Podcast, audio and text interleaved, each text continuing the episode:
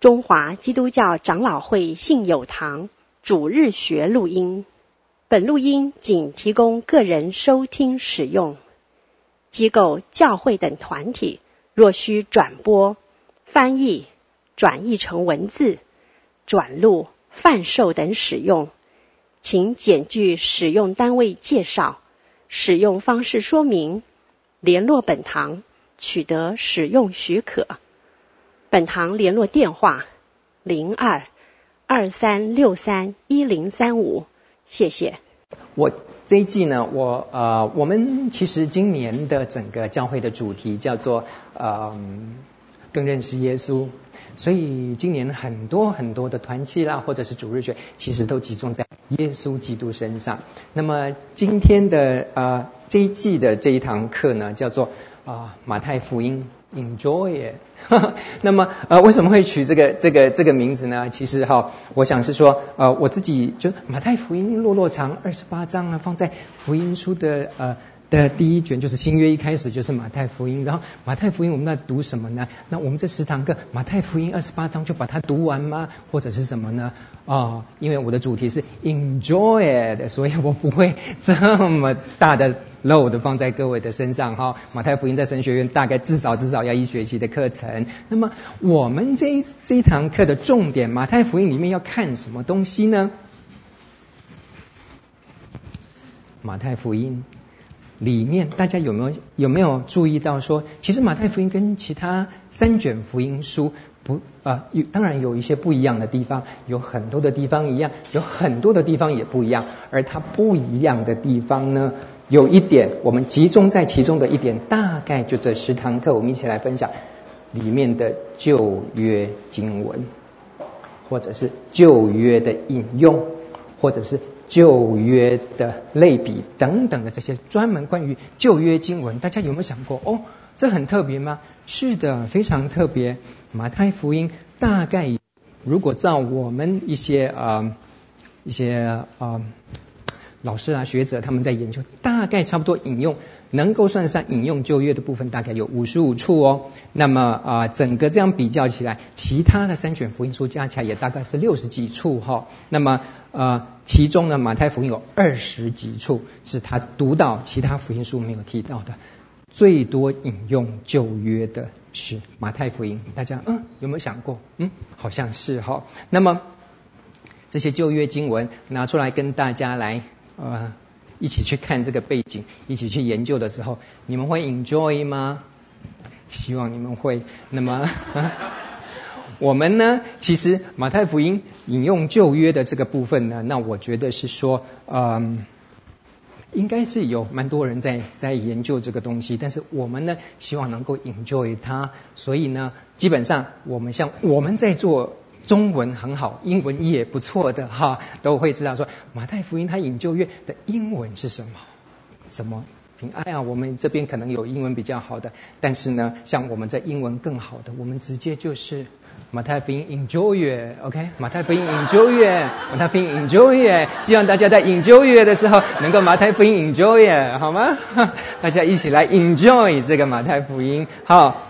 所以第一堂课来你就知道为什么取这个好像怪怪的名字，现在不奇怪了吧？哈，我们的重点是在 enjoy enjoy 约哈。那么，嘿，那么呃，我想说，嗯，好，我们总共有十堂课哈。今天第一堂课，我想是说前面的一一滴一些时间呢，跟大家在一起呃介绍一下。简介一下说，那我们进入马太福音这一个 enjoy 的这个主题里面，到底有哪一些需要知道的？我们先在刚开始，先在同同一个步调上才会知道说，那以后进来就说，哎呀，葛牧师你讲的这个的，哦，原来是这样。你的我上课会安排一些大概一些一些它的进行的流程，所以大家。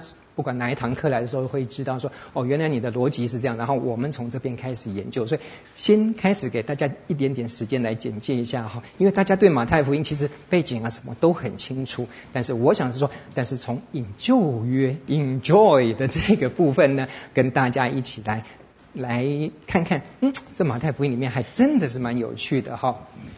呃，去年呢。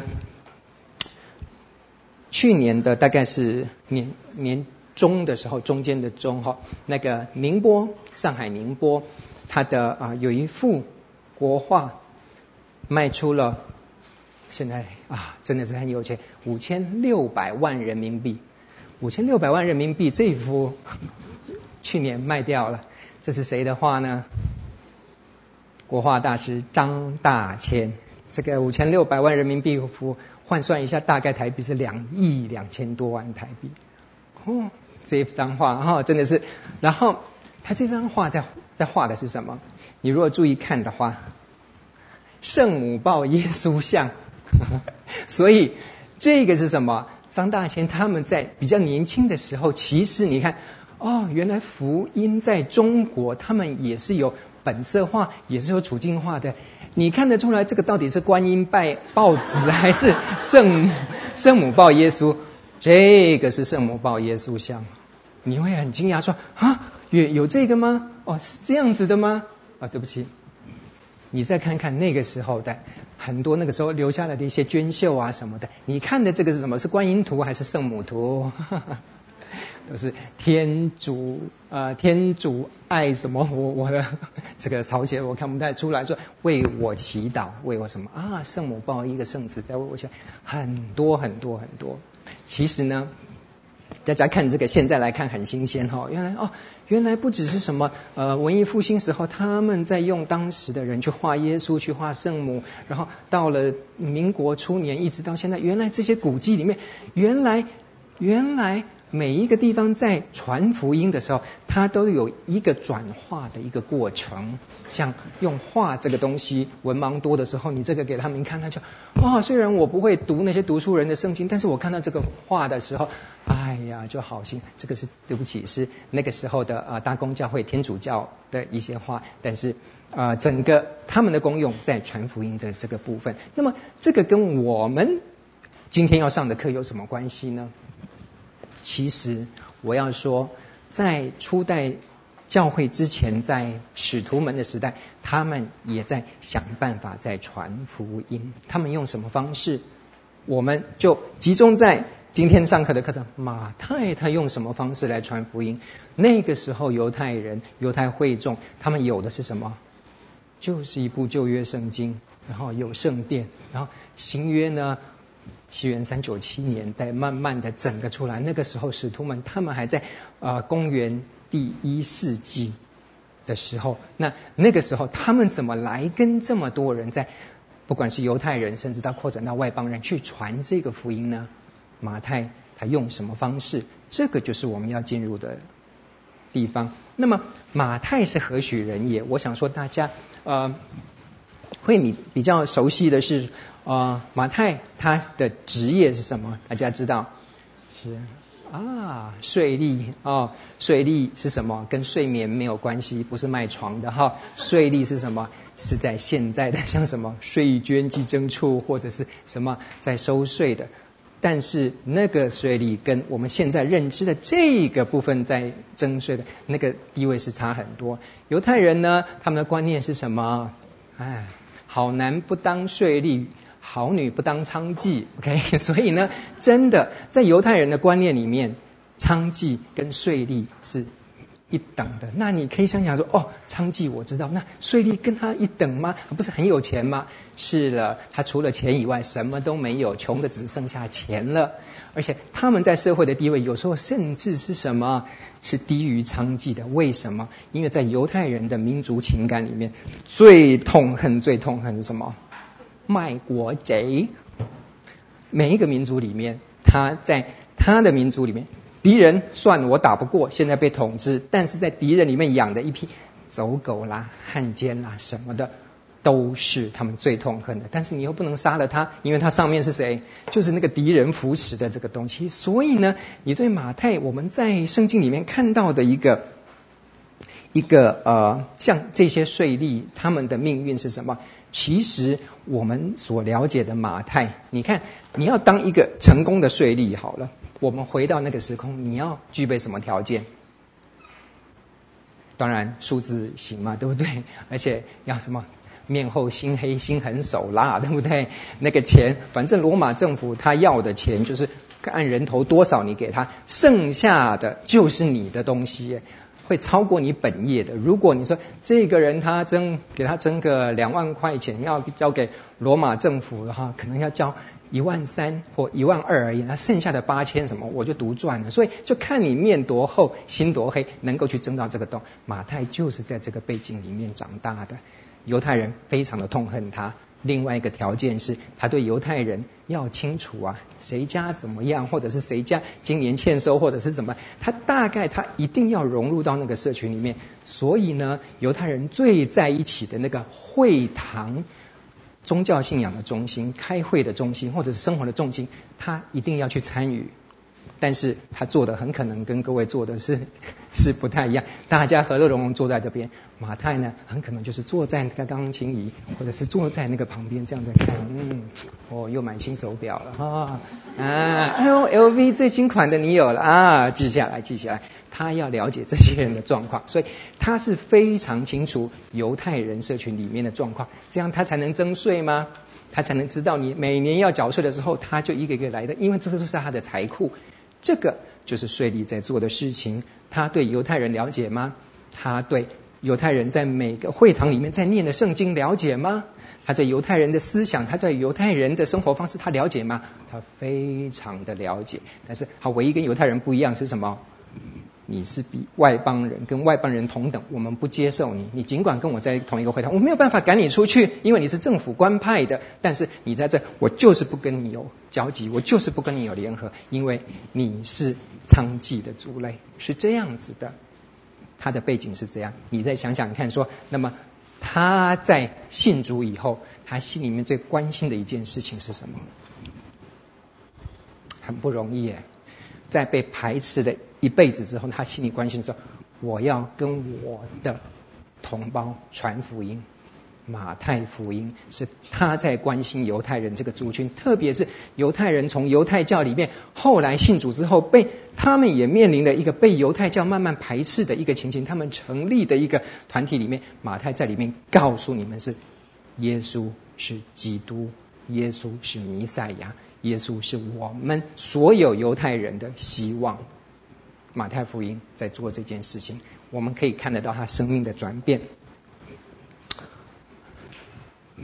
顺便讲一下，这幅画的作者是卡拉瓦乔，我很喜欢的一位画家。他很喜欢画马太哦，然后他画的马太，这这呃这张画他画的马太是什么？他在写马太福音，而写马太福音的时候，跟其他的画的不一样，其他画家画的不一样。他写马太福音，他所表征出来的是什么？不，他是非常积积极、非常专心的在想、在写。所以你看他的脚是什么？他连板凳都没有办法坐好，他是这样子，赶快在写，然后急的啊。可能也不会去吃饭，可能也不会去睡觉，然后拼命在写，然后那个什么那个煮鸡蛋变成是煮怀表哈，整个这些事情完全是搞不清楚，就是一直在写这个。天使在后面告诉他，马太福音是从神来的一部福音，而卡拉瓦乔他更喜更喜欢写画的是什么呢？这一幅画是更清楚。不过马太福马太的三个三个大点，一个是写福音，另外一个什么？他的受难，但是这个没有在圣经上面。基本上你看整个他在外邦，听说他是在外邦呃被杀死的，杀死的时候这个。屠屠夫，你看所有的光影集中在中间的这个部分，哈，全部看的那个非常血淋淋。他准备要死的时候，全部人跑的跟什么一样，照跟他背的啊，杀人呐、啊，赶快跑，非常残忍的场场面时候，最后只有跟他在一起的什么，天使垂下一个生命的棕榈树枝，跟他接在一起。哈，这是写他的啊、受难，这一幅更有名了，哈。这在写一个卡拉瓦乔在写马太是什么税吏？他是哪一位呢？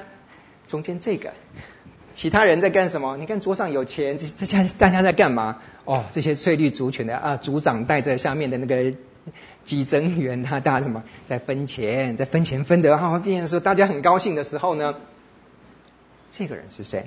在那个黑影里面的，这个人是谁？耶稣。耶稣手指的是什么？这个应该是。耶稣的门徒手也指出来，手也指出来，马太手也指出来说，耶稣说：“马太、利位来跟从我。”在呼召他，耶稣是在黑影里面，但是马太呢是整个在被光照的时候变成他那个时候第一个印象，在满眼全部都是这个钱当了上瘾的时候，叮叮叮叮的时候，突然被叫马太来跟从我，啊，你是叫我吗？他把这个这个呃。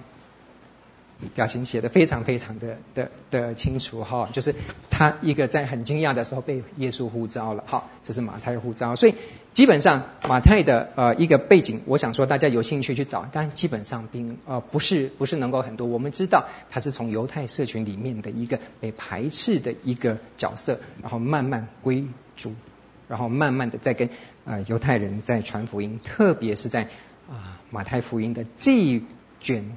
呃，福音书里面，他很清楚的对象是什么？这一些犹太以色列同胞是我要传福音的对象。用什么？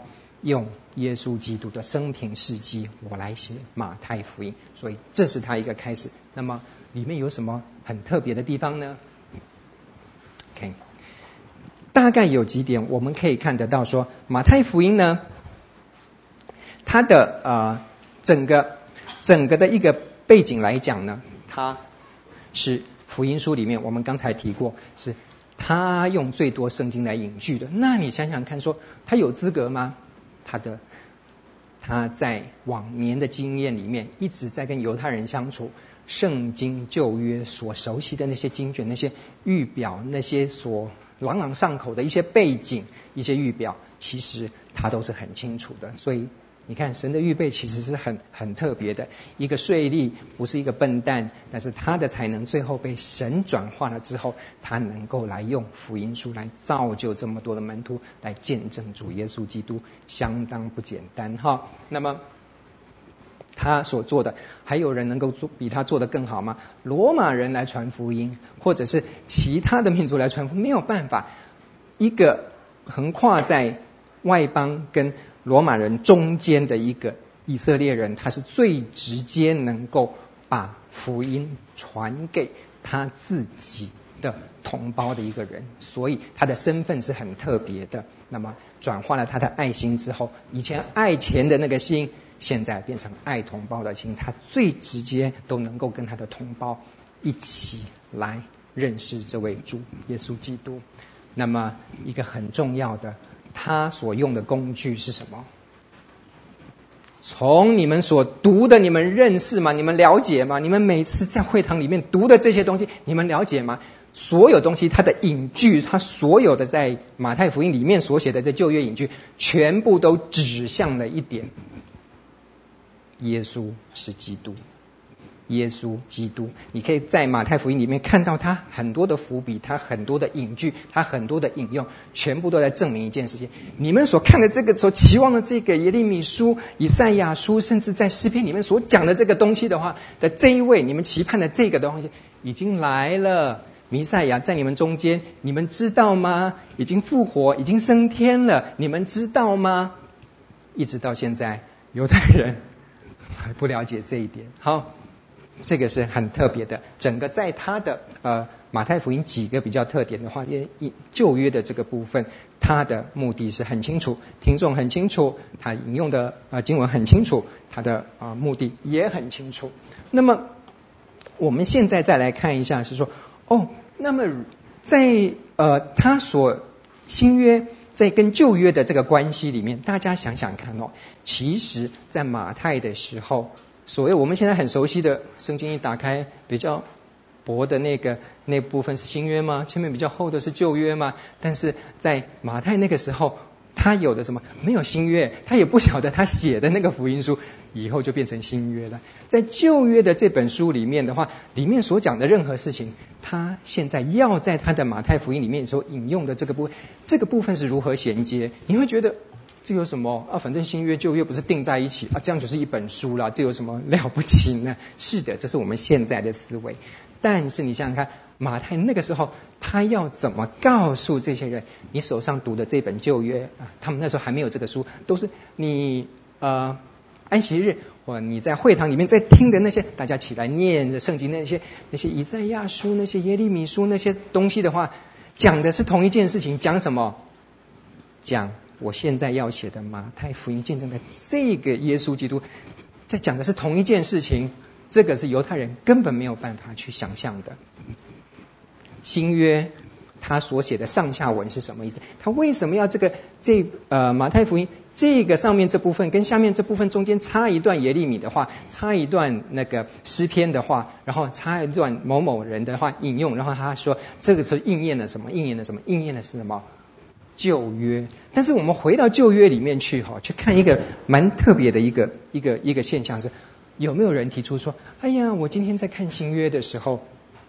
然后看到里面引用的东西，然后旧约的时候，我再去看的时候，嗯，好像讲的不是同一件事情，是吗？OK，各位有没有贡献一下？你有没有被人家问过说，哎呀，那新约里面不管是哪一句，它里面说旧约里面是怎么讲的时候，就好像这两段虽然是字是蛮一样的，可是问题它讲的不是同一件事情。譬如说什么？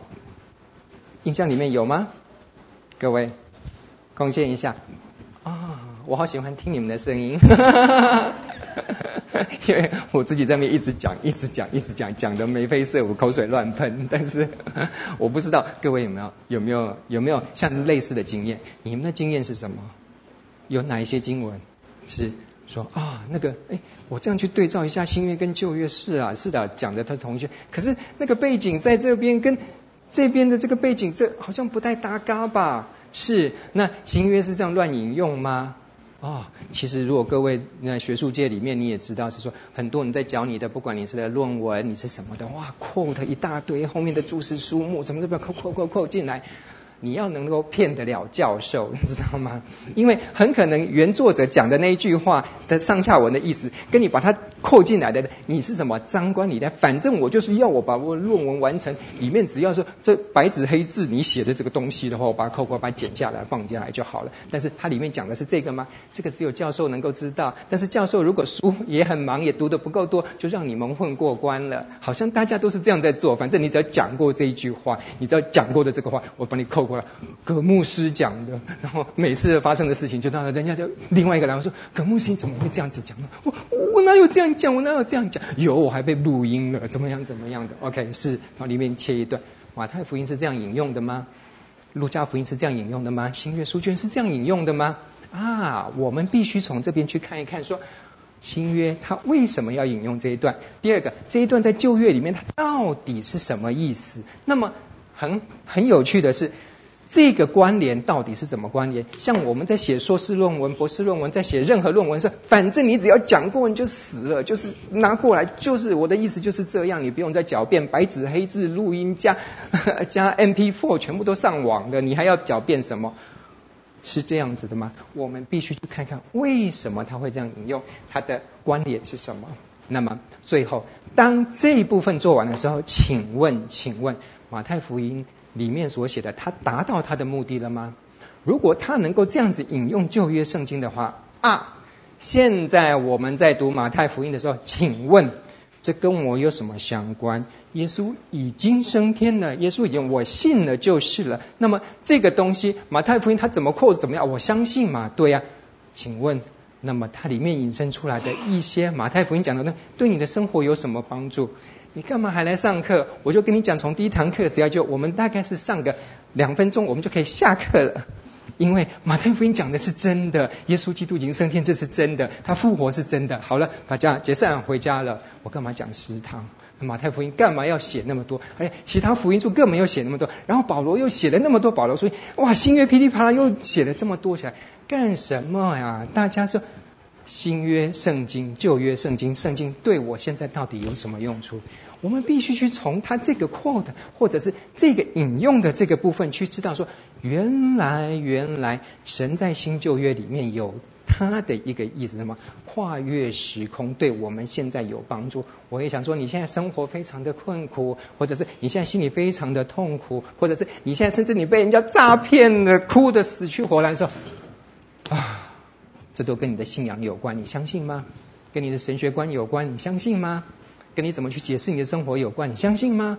马太是在当时面临的情况之下，他是怎么去引用旧约的这个部分，跟我们今天如何去引用我们圣经的部分，这是息息相关的。你常常常会嗯熟悉一首歌，嗯，This is the day, this is the day，然后下面什么忘记了，就是这是什么？耶耶，这是耶和华，这是耶和华所定的日子，所定的日子啊！这句话在讲什么？这句话从从诗篇里面哪里出来的啊？他说啊，这是耶和华所定的日子。那你现在在唱什么？我很高兴啊！你今天问一个一个那个头发卷卷那种那个那个啊。犹太犹太的那个，现在有那种叫 Orthodox，还是非常非常非常传统的那个犹太人，在各大城市里面居住的的那个。然后有一天呢，他们是非常非常自私，而且是安息日严守，是连电梯都不能按的那些的那个犹太人。如果有一天他的女儿啊，然后交了一个男朋友，就带回来，然后也是犹太人，但是刚还给爸爸看，爸爸差点气死了。因为爸爸是非常正规正矩的那个 Orthodox 那个犹太人，就当他女儿带回来的那个那个男朋友是什么？学校认识的女儿女儿的第一次恋爱，然后那个人呢，他是打了一个唇环，打了一个鼻环，然后头发变成是这样子的，然后变成眼光涂的那个烟熏妆，涂的黑黑的那个 Gothic 的 band 的那种，他爸爸会不会气死？然后后来呢，爸爸说不要，但是那女儿已经哦，我可以我的选择啊，我是我家最叛逆的，只有她了解我，你们都不了解我，我我真的是不想被这个传统去束缚住。好了，爸爸每天祷告，爸爸每天在讲没有用的，女儿已经要准备去读大学了，怎么办？有一天女儿哭哭啼啼的回来，然后一直哭，然后妈妈问她怎么回事，后来她终于讲是说那个。狠心的约翰，去死吧！他跟我最喜欢的呃最好的朋友莎拉，他们又去恋爱了。他把我当掉，把我抛弃掉了，哭哭哭哭了。然后那个爸爸他就语重心长，闷了好几天，好几个月的心情，终于回到房间，开始他 This is the day, this is 啊，这是耶和华所定的日子。他的意思是什么？哦，终于等到了，对的，真的是高兴欢喜，女儿终于跟他分手了。这是他对这句话的解释，你能说他错吗？但是你原来在诗篇里面在说耶和华所定的日子的这个日子指的是什么？那么后来在先知书里面很多地方讲到说这是耶和华所定的日子，这句话讲的是什么？我觉得在对犹太人来讲，这句话包含了两个意思，一个是什么？神的恩典临到的，另外一个意思什么？神的审判临到了这一天。是主设定的日子，但是这一天他的审判、他的恩典跟跟承受主恩典跟承受主审判的这一天是完全同样在这边的，这是很深的一个含义，一个神学含义。但是用到现在来讲的话，你能说那个爸爸用错了吗？对他来讲。啊！神终于给我一个恩典，我的女儿跟他分开来了。对那个男生来讲的话，那对我女儿来讲是个审判，因为她觉得很难过。但是对这件事情来讲，哇，彰显神公义的一天，我觉得很高兴。你说这个爸爸是错的吗？我想，神在圣经里面，不管是旧约、新约，一直甚至到我们现在所读的任何一篇呃福音书或者是书信里面，在讲的一个神学概念。其实都要应用在我们今天的日子里面，这个才是我们在能够让信仰进到我们生活里面。不然，这个只是脑筋上，只是我们在看这个哈。你可以研究很多字句方面的东西啊，希伯来文、希腊文，你也都很熟。你真的是可以花很多时间去研究字句的东西，但是很可能你研究出来，对你的生命，对你现在的生活是没有任何影响的。这是另外一种可悲。所以，我想在这边基本上我们的几个探讨呢，大概先到这边结束。就说，我们从这里面需要去学习马太如何萃取一些精髓，而这些精髓。是跨越时空的一个东西，可以用在各位今天的生活上面。我觉得这是我们在读圣经，神说话，这个说话是永远的现在式。他对过去的人说话，他对马太说话，他对先知说话，他今天仍然透过圣经跟你说话。你收到了吗？你收到这天上的声音吗？从你现在能够读的圣经里面，有东西在里面的，我们必须去从里面去萃取出来。这是每一个基督徒的责任。你的生命要跟圣经话语所萃取出来的这些原则相通，但是请千万不要萃取错了，好吗？所以如果某一些事情哪一天一到，然后你就说啊，这是主所定的日子耶 所以 be careful，小心一下，说这个是真的是神的心意吗？OK，那么我们接下来再来。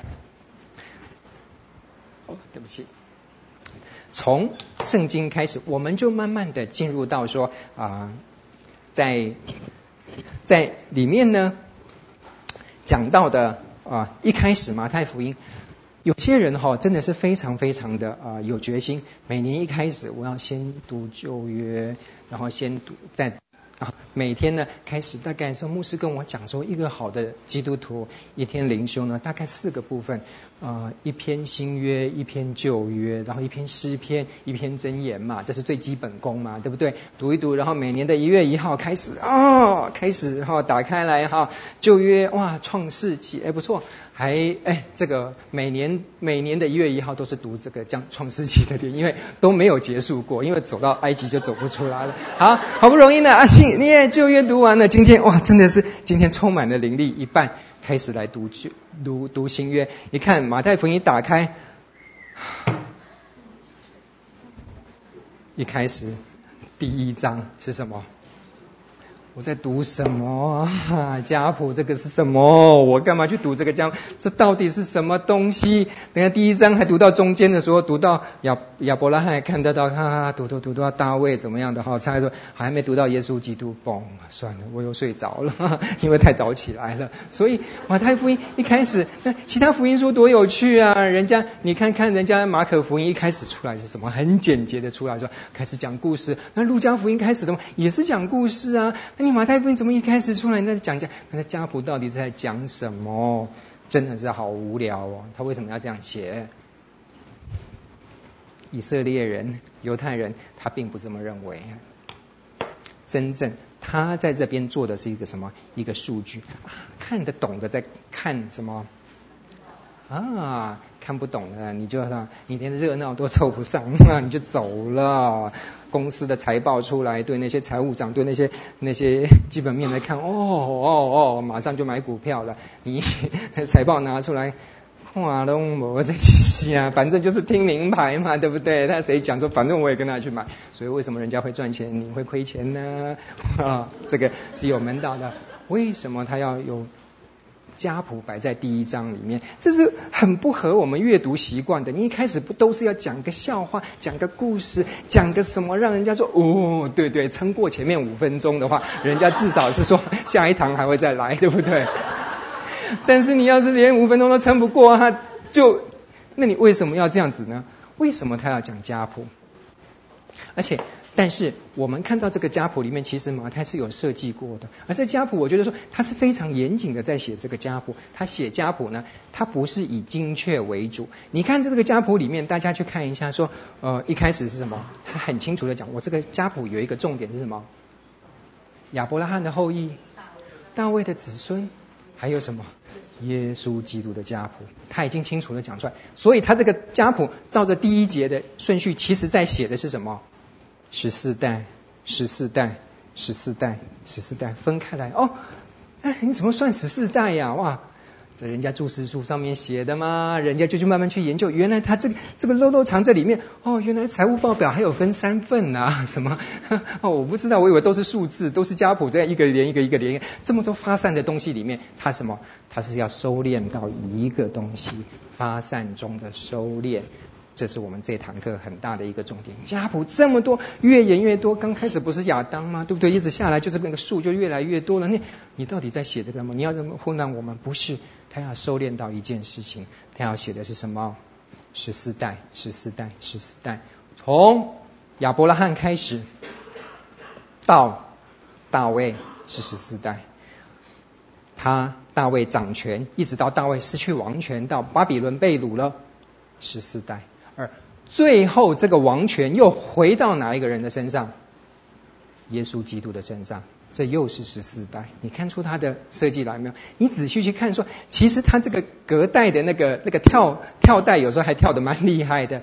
它为了要让你看到说，这整个发散中的收敛的这件事情，原来说哦，原来有一个规律在这边。他先写出这个时代，不见得就是这个人成绩他生的这个东西的话，这犹太人他不是他的家谱，有时候不是记得那么那么精准，说谁生的就是谁，他有可能隔的一代。说祖父生孙子，啊，父亲就略掉了，或者是甚至有一些是什么？你再看到那个路加福音更更夸张的一件事情是什么？哦，原来同一个家族的嘛，哥哥生了生了哥哥弟弟什么的那个的话，哥哥生的就变成什么小弟的儿子再接上去的，有这种情形呢？就说他们的着眼点不同，但是这个家谱要让你看到什么？从亚伯拉罕到大卫。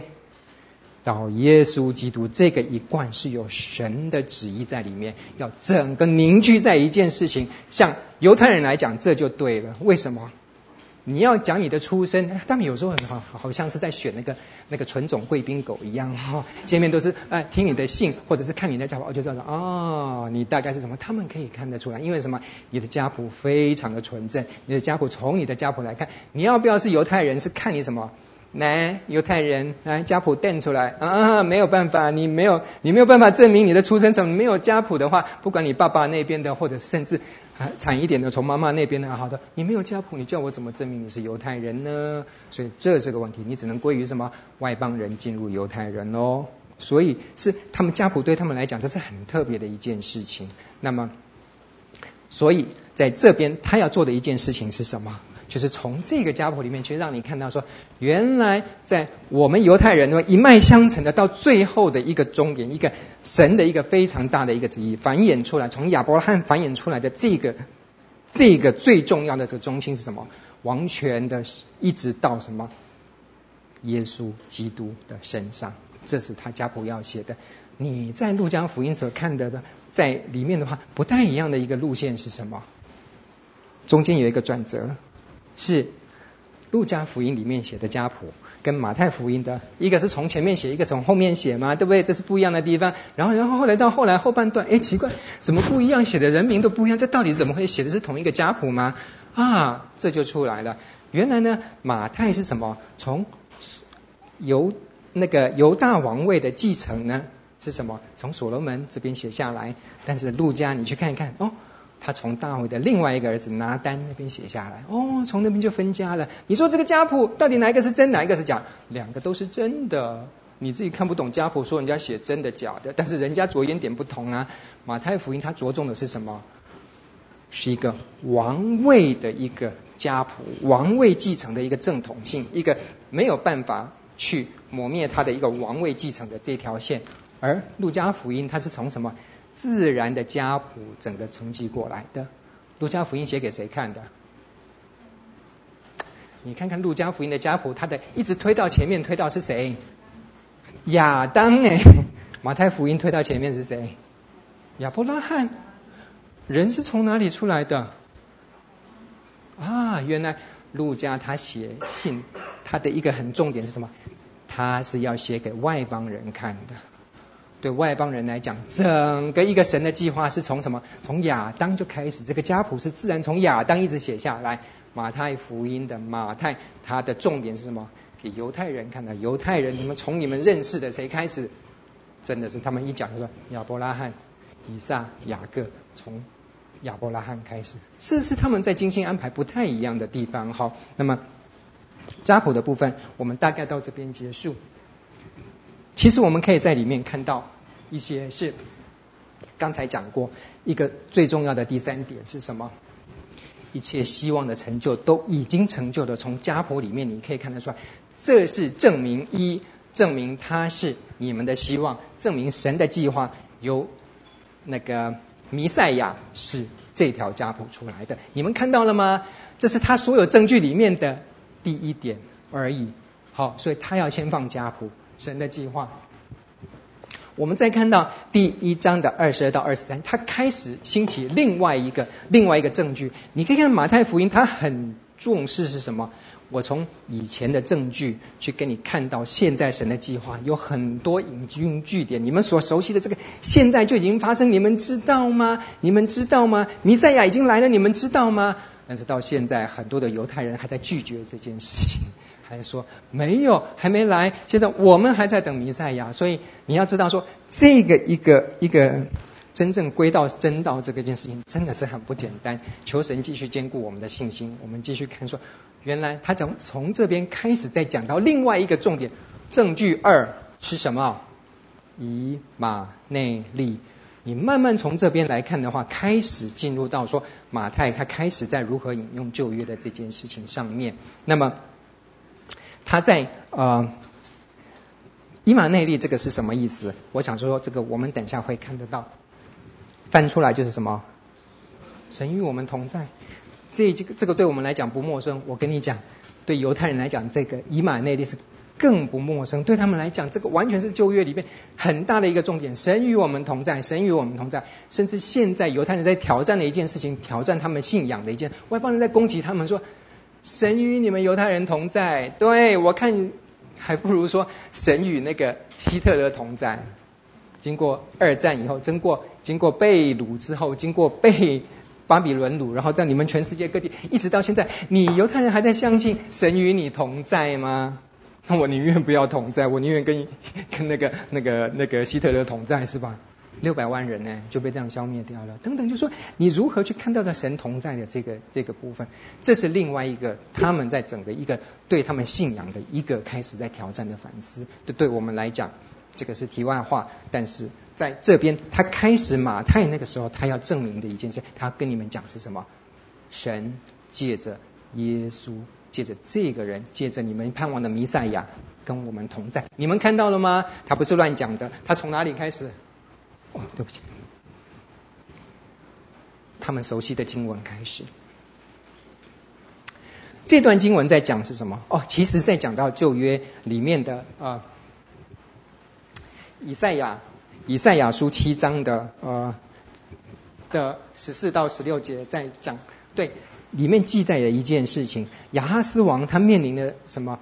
他的一个兄弟之邦北国，跟另外的一个外邦王两个利汛，以色列王比加跟亚兰王利汛，他们要来攻打我。那个真的是很 很很匪夷所思的事情哦，就是自己的呃哥哥去找外面的那个一个打手来打自己的弟弟，就是这样子。然后呢，那个时候以赛亚跟这个王讲说。亚哈斯说：“你跟神求一个兆头，神要跟你同在。”这个亚哈斯那很奇怪，很少在圣经里面是讲什么。神说，通常都是像那个什么基甸跟神说：“哎呀，那你这个可不可以让这个这个羊毛变湿啦？咦，变干了？咦，然后变这样啊？然后就就是就是你去跟神求这个印证，但是神自己跟人家说：‘来，你来跟我求印证，不多哎，这次出现一次。’他跟亚哈说：‘来。’你来提出一个要求，我来证明给你看。但是很特别的是什么？这个亚哈斯他拒绝了，他说什么？我不试探主。哦，这句话很多地方用过，你耶稣都用过，不试探神。他说，结果以赛亚他非常的火大，他说，你你不要以为说你假。敬虔，假说，呃，这个他说哦，我很敬虔的这样子不试探主，你根本不是，你是根本不信神，所以他告诉你说没有关系，神还是行其神迹给你看，他跟你同在的证据是什么？这两个王早就已经不见了，这个这两个王会借着什么，在一个小孩生出来的这个征兆里面，一个童女怀孕生子的这个部分之后呢？还没有小孩子还没有懂事的时候，这两个王朝就不见了。哦，就是你的敌人失去了，你的敌人走了之后，但是你不要高兴得太早，走了两个小流氓，更大的黑道大哥会过来。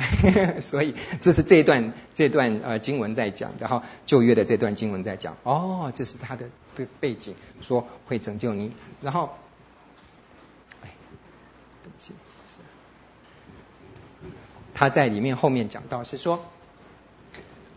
后面的一段第九章里面讲到是说，第八章里面讲到说，以马内利呀，原来是在重复这件事情，说以马内利就是从这边他们啊熟悉的经文里面出来的。那么他们。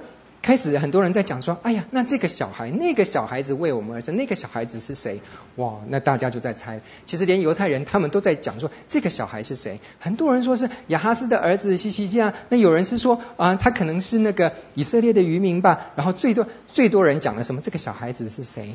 其实有人在讲说，他是应到后面的以赛亚指着他的儿子叫做什么？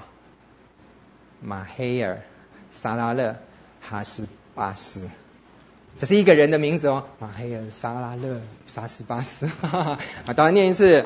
马黑尔沙拉勒沙斯巴斯，马黑尔沙拉勒沙斯巴斯。我跟你讲，名字哈，最好取得简洁有力哈，单名一个字或两个字都不错哈。你这落落长的这一句话的意思是什么？爸爸给儿子取名字哈，你知道那个爸爸已经到了快精神崩溃的地步了。他这个这句话上，马黑尔沙拉勒沙斯巴斯的意思是什么？掳掠临到，抢夺快到，他在告诉什么？把自己儿子取的那么烂的一个名字，告诉你们说，神的意思，这个小孩他带来了什么？表征了什么？你的敌人那个黑道大哥马上就会到了，你的情况会比前面更惨。做先知不容易哈。那么后来说，这个小孩子呢，取名要叫什么？以马内利。你要跟他同在，那这个跟跟那个呃马黑尔沙拉勒沙斯巴斯一样吗？因为后来的章节又强调说，这个小孩要叫神与我同在，那这种同在我我要吗？不要了，那黑道大哥你不要跟我同在，你走就好了。哦、那问题是后来就有人在讲说，这个到底是什么？在解经的这个部分。终于慢慢的出来说，这个小孩跟讲的那个小孩的的预表性来讲的是，这个小孩子他带来的另外一个在未来带来的是什么？一个审判，一个恩典，一个希望，一个奇妙婴儿，他的王权是超越所有，全能的神，永在的父，和平的君，他带来的是这个。哦，所以就变成说，现在看到的景况的未来，原来是有一个小孩子为我们而生。哦，这个在。光是在以赛亚书里面就已经是有这个 double 在这边的这个预表的这个意思，那你更何况到马太福音里面再把它引出来的意思，为什么要引这一段呢？神与我们同在吗？以马内利是的吗？是的，就是你在里面讲的这个小孩，就是现在你们看到的这个婴孩。这一段经文是在耶稣小时候，马太就在这边引用这段经文给你们知道，你们盼望的这个小孩，这个弥赛亚小时候就是在这里已经出来的，你们知道吗？从这边我们可以看到一个一个部分，比较多的是他的嗯，一个一个婴孩，他在。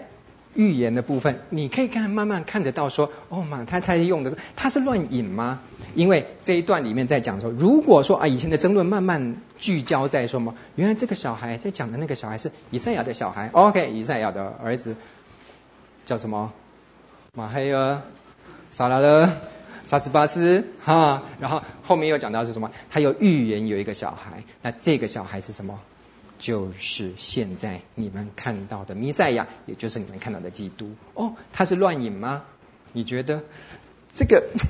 请各位，这是第一个震撼弹，你慢慢接受进去，后面震撼弹会越来越多，你就不会被震撼了，那个威力就越来越小。真的，在讲预言，或者是在讲印证，或者是在讲应验的这件事情，大家要去熟悉这个这个东西。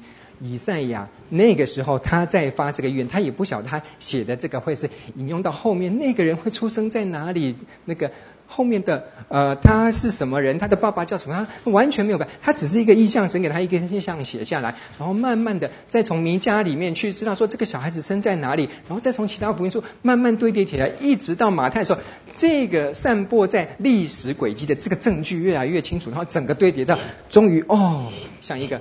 积木像一个拼图拼出来，说啊、哦，原来这个就是耶稣基督嘛。他现在就帮你拆解开来说，这一段头是从哪里来的，身体是从哪里来，从哪里来，慢慢再给你拆解说，原来所有预言的一个表征，一个真正你看到的实体的真相，就是耶稣基督。这是他引用旧约的一个很重要的一个目的。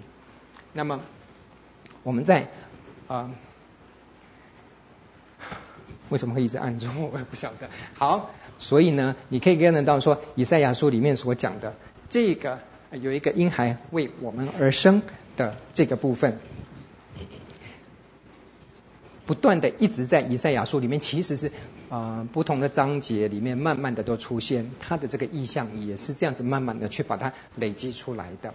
那我们从以马内利这这里面呢，去知道的一件事情，慢慢的，OK，好，那神与我同在，这个很简单一件事情嘛。以马内利，以马内利，我的车子后面也贴个以马内利，然后我的手链也是以马内利，然后呢，以马内利，然后我家的那什么那个匾额上面也是以马内利呀，这样很好看的话，以马内利对你来讲的生活就是那些装饰品吗？以马内利是什么意思？这个神一直到现在还跟我们同在，你相信吗？他跟马太马马太的时候同在，他跟以赛亚那个时候同在，他跟从开始创造人的时候就一直同在，一直同在，一直同在。这个同在但那他的同在对你来讲有什么意思？对以色列对犹太人来讲，这个婴孩来，他带来的是什么？他带来救恩，他带来审判。对以色列人他们来讲说，真正这个婴孩，这个神所带来的这个弥赛亚来的时候，就是你们这些外邦的这些混蛋们完蛋的时候，我打不过你，现在是弥赛亚来了，就能把你们全部打倒了。这是我们的以色列的恩典，就是你们外邦人的审判。对他们来讲是这样，但是在马太的时候，让我们看到了什么？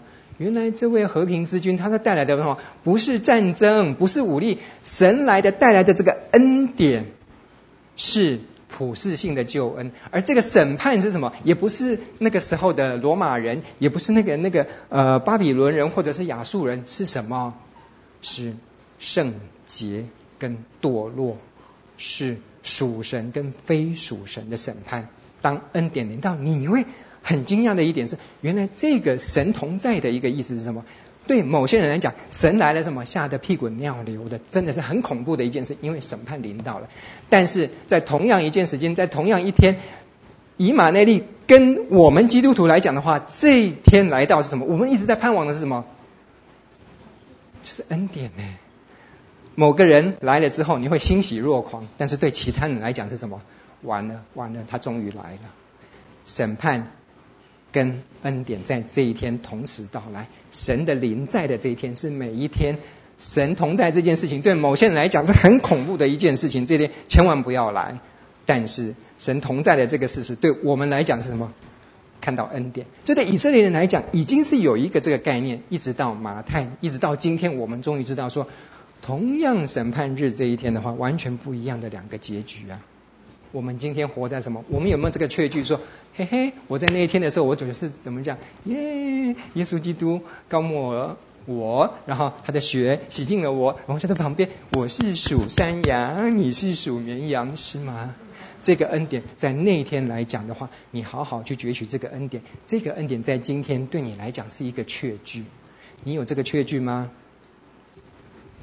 盼望大家都有。哈 哈 OK。对于那些还没有这个确据，甚至对于这些恩典都还不晓得人的时候，怎么办？赶快带进来，这是我们传福音的职分。真正到审判来那一天的时候，很恐怖的，我们都没有经历过。但是你在里面看得到说，真正你会觉得说，啊，这个人欺负我、诈骗我的十几二十万，那我死吧，你死吧。真正当你看到那个他家人在哭，他的那个枪准备打下，或真的他被判死刑的时候，我跟你讲。那个感受是不一样，我就啊啊干嘛二十万给他好了，不用死吧？那很恐怖的耶。神同在这件事情，对某些人来讲是恩典，对某些人来讲是审判。我想说，这个从那边来讲，以马内利这件这句话，对我们来讲是真的是一个很深，但是很简单的事实。我们是站在哪一边？好，盼望大家只是喜乐的来看这一天，来看审判这件事情。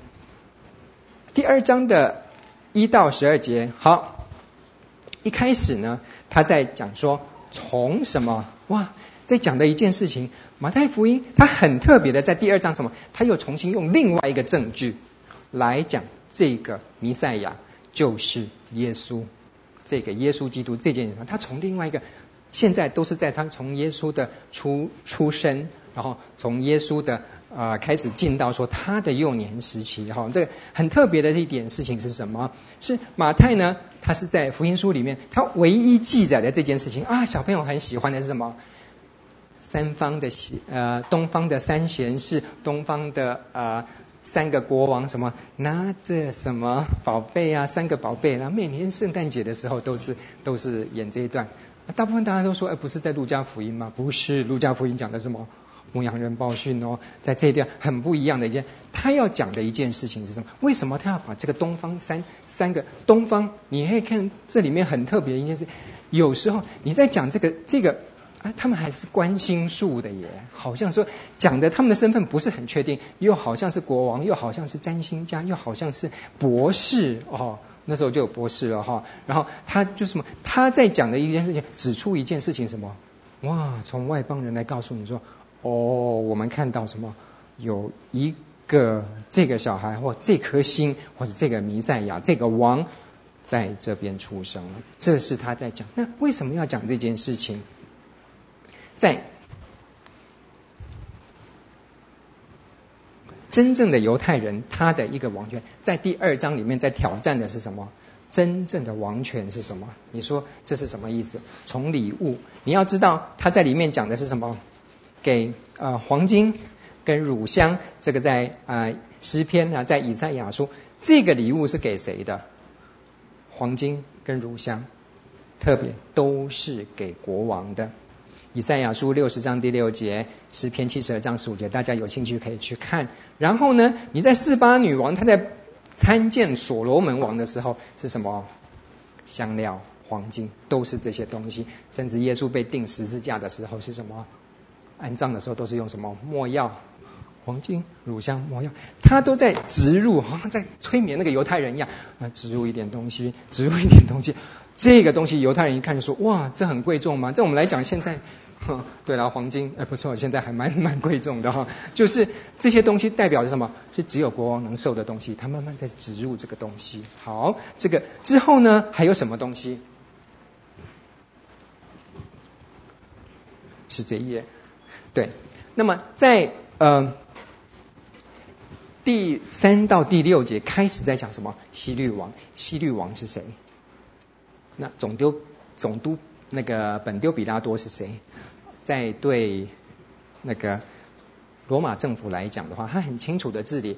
你们犹太人可以自治，但是要什么？有一个监督官。所以呢，本丢比拉多他是总督，他是罗马来的政官。OK，他就在这边坐着，反正权力不能高过他。另外一个算是可以跟他平起平坐，在治权方面什么？他找一个西律王什么？希律王是犹太人吗？一半是，一半不是。所以。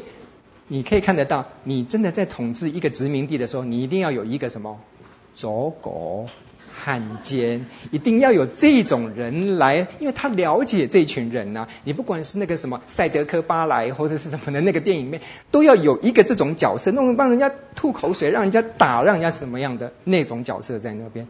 西律王也是一样，西律王这个王权在罗马政府来讲是绝对是在他所有的行省里面的话，没有很少有那种能够在罗马皇帝之外还能够有王权，这个自治王权很特别，为了专门是来管犹太人的这个王权。但是对犹太人来讲，这个王权是真的是假的，你是混血种的。我今天要不是有罗马政府来管我的话，你这个王权根本是假，我根本不承认你，大家根本不承认这个王权。今天一开始进入的时候，而真正的王权在哪里？他们还在等弥赛亚来推翻这个王权，来推翻罗马政府。其实马太在讲的一件事情，乳香、没药都已经在这个王，这个真正的王的身上，你们看到没有？第二章他要进入的是什么？一个真正王权是在谁的身上？从哪里开始？伯利恒。这个小孩子出生在哪里？伯利恒。为什么？对犹太人来讲很重要的一件事情是什么？为什么要讲到伯利恒？因为有一个凝聚大家重点，在经过被掳之后，然后经过了整个一直到现在的这个这个第二圣殿的时候，犹太人知道的一件事情，他们会被打败的，他们会被掳去的，能够回来的，到最后能够盼望在一个打败所有王权的这个人是什么？是弥赛亚。弥赛亚出生在哪里？你问任何一个一个一个犹太的拉比或什么，他们慢慢凝聚出来是什么？弥迦书五章二节里面很清楚的讲到，这个小孩生在哪里？伯利恒。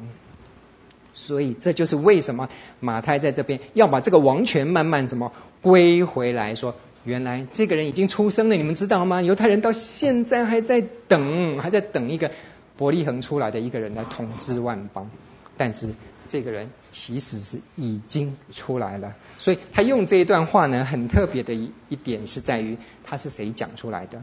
啊，希律王很聪明哦，他在对那些博士来讲说：“哦，你们去帮我找那个人，找到之后我来拜他。”其实他的意思是什么？下面写得很清楚。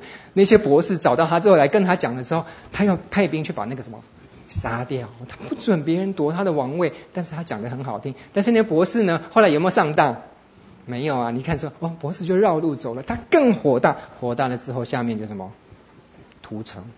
哈、哦，所以他的居心脏，然后他就来。问他的那个参谋，那些参谋说：“哎呀，那你们这些属那个呃拉比啦，这些这些呃算是这一代的那些很熟悉旧约经文的说，问他说，那现在到底这个王在哪里？他一直要去把这个王找出来，直接就回答他什么？伯利恒出来的。好。”这个呢部分是在于讲是说，然后里面就讲到说，那其实伯利恒为什么本来是很小的，但其实是什么？后来就变得不小了。为了这个，这个这个时候，其实是这个人地灵人杰，从这个人出来之后，这个伯利恒就不再变小的地方了。哦，原来在弥迦书里面讲的预言呢是这件事情，现在马太直接把它扣他，就就是已经在这里了。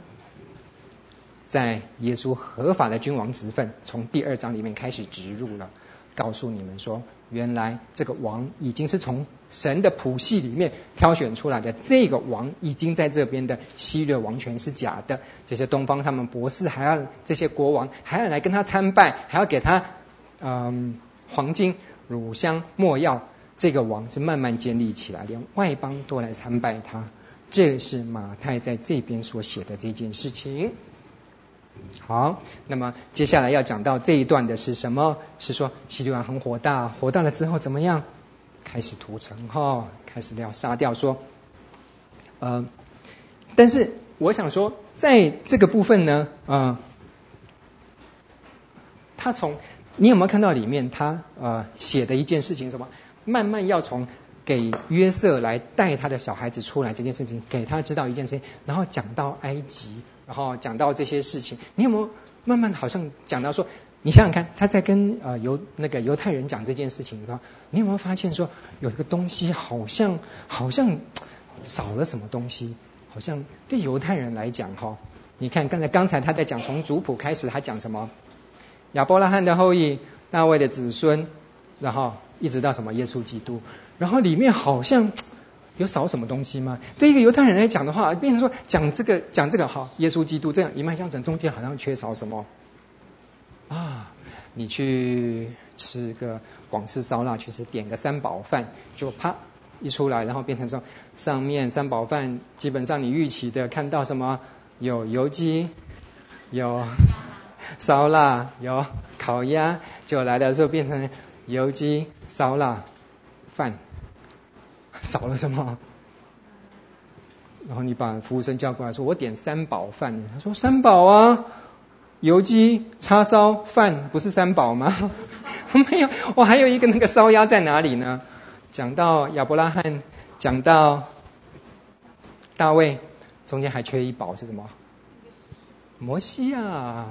对犹太人来讲，这个一脉相承下下来的是变成摩西在里面扮演什么角色？哦。现在出来了，你讲到埃及想到什么？埃及王子啊，这我们小朋友很喜欢看的埃及王子，讲到是谁？从这边开始进入摩西，这个跟摩西有什么关系？他这边用一个伏笔来讲是什么？他说，你还记得说，在他们的文献里面，那个一个叫做拉巴文献《出埃及记》的一个注释里面，他在讲到说，你知道吗？他们在跟小朋友讲这个故事的时候，除了五经里面讲的故事，他还讲说。法老王那个时候呢，预言有一个外邦的一个人跟他讲，是说你在埃及里面会有一个一个救主产生，来带领以色列的救主产生。就法老他就很火大了，所以他接下来一件事情什么，把新生的儿子小孩都杀死了。有这个背景，哦，原来有人来跟他献策，所以呢，开始，然后那个时候，摩西呢的爸爸有一个意向说，你的小孩要被杀了，赶快让他跑掉，所以呢。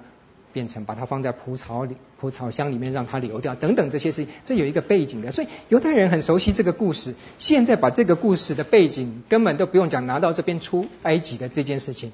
后来摩西从埃及跑到米甸，然后再回埃及，最后在这一段里面讲什么？这个小孩他出生的时候就是有一场杀戮，一个看到这个这个意象，说好像哎，人家一想到这个情节，开始说哦，摩西要被杀了，哦，原来这个弥赛亚要被杀了，然后。后面的情节是什么？赶快跑！所以变成这个小孩什么？摩西出埃及，他是跑进埃及；然后摩西在从米甸回埃及的时候，他是从埃及出来，回到伯利恒。所以这个背景这样一看的话，基本上你会是一个犹太人，你会说：哦，原来他在讲的是什么？是在讲说。这个小孩跟摩西的预表过来是有他的对等性、对价性。原来他在暗示的是这件事情，所以他到最后这个小孩子被杀的这件事情呢，又用另外一个预表的地方来讲。对不起，二十二十五。好，这个在以赛亚书里面，他用了这一段来讲说，要从埃及里面招出我的孩子来。这个。用在的弥赛亚的身上，那么我们大概是大概看一下说，从这边来讲的话，一个出埃及的这件事情，对今天来讲，对各位来讲，你们有什么一个新的看见呢？神的拯救从旧约，你看到出埃及，你看到出来这件事情，就。尽管在很多风风雨雨，在那个杀戮非常非常多的情况之下的话，神他在里面的做工是保留他的一个计划，在这么多纷乱的世界，在这么多暴力之气，在这么多的危险里面的话，他的计划还是一直持续下去。对今天来讲的话，你不要担心，你不要害怕，你不要去看这个失业率。你不要去看这个呃什么两岸关系，你不要看说政府都已经怎么样了或者是什么，他总是要有给你一个确据说你相信神吗？对于那些不相信神的人来讲，对于那些呃还在埃及里面的对摩拉索多玛里面的那些人来讲的话，那日子是很乱的，及时享乐吧。但是对于神他在出埃及这件事情的话，他是一直在保留他的人民的。在对他的计划，你看到摩西，你看到弥赛亚，你再看到今天我们的日子里面，我们是在这弥赛亚里面盼望，我们能够找出一个真正我们是在神保守，尽管环境非常非常糟糕。OK，十六到十八节里面啊、我们看到的一个是什么？讲到他被希律王很火大，所以开始去杀人。为什么？他说：“我找不到这个这个人的话，那干脆什么？宁愿错杀万人，不愿放过一个，我就全部把你杀掉嘛。这个地方的人全部把你杀掉。而这个东西呢，在嗯马太来讲的话，这个旧约里面其实也讲出来了。他把这个部分呢，他讲是说，呃，先知耶利米里面在讲到一段话说，说为什么说拉结他会他会在哭，拉玛有什么关系？原来。”耶和华说：“这在耶利米说，他说在拉玛听见了痛哭的声音，是拉杰哭，他的儿女不受安慰，因为他们都不在了。